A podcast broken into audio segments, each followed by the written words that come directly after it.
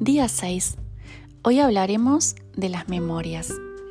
En Hoponopono se habla constantemente de las memorias ancestrales o memorias dolorosas y en cómo éstas pueden a veces limitar nuestras acciones. Pero no es el único el Hoponopono.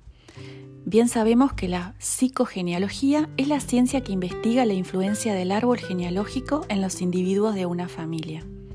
También la biodecodificación nos habla de ello, las constelaciones familiares o la tan famosa psicomagia de Joroski, quienes enfocan en la influencia de los ancestros y explican por qué surge la necesidad de armonizar y sanar la relación con nuestros antepasados.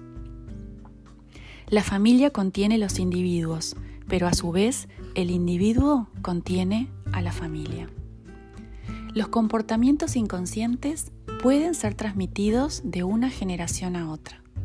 Algunos estudios hablan de la influencia de 3 a 5 generaciones y otros llegan hasta hablar de 7 generaciones. Pregúntate si algo de lo que te sucede y que te resulta problemático puede tener relación con tu árbol genealógico. Y aquí te voy a dar algunas pistas para que puedas investigar. Fechas de nacimiento iguales a las tuyas, secretos familiares escondidos, hechos traumáticos, muertes, suicidios, accidentes.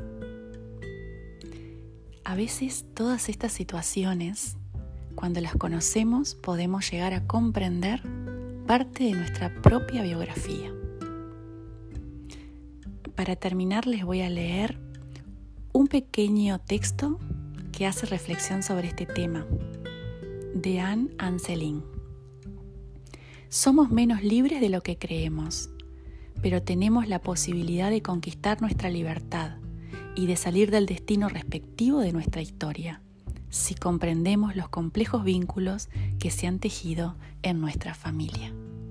Fin del día 6.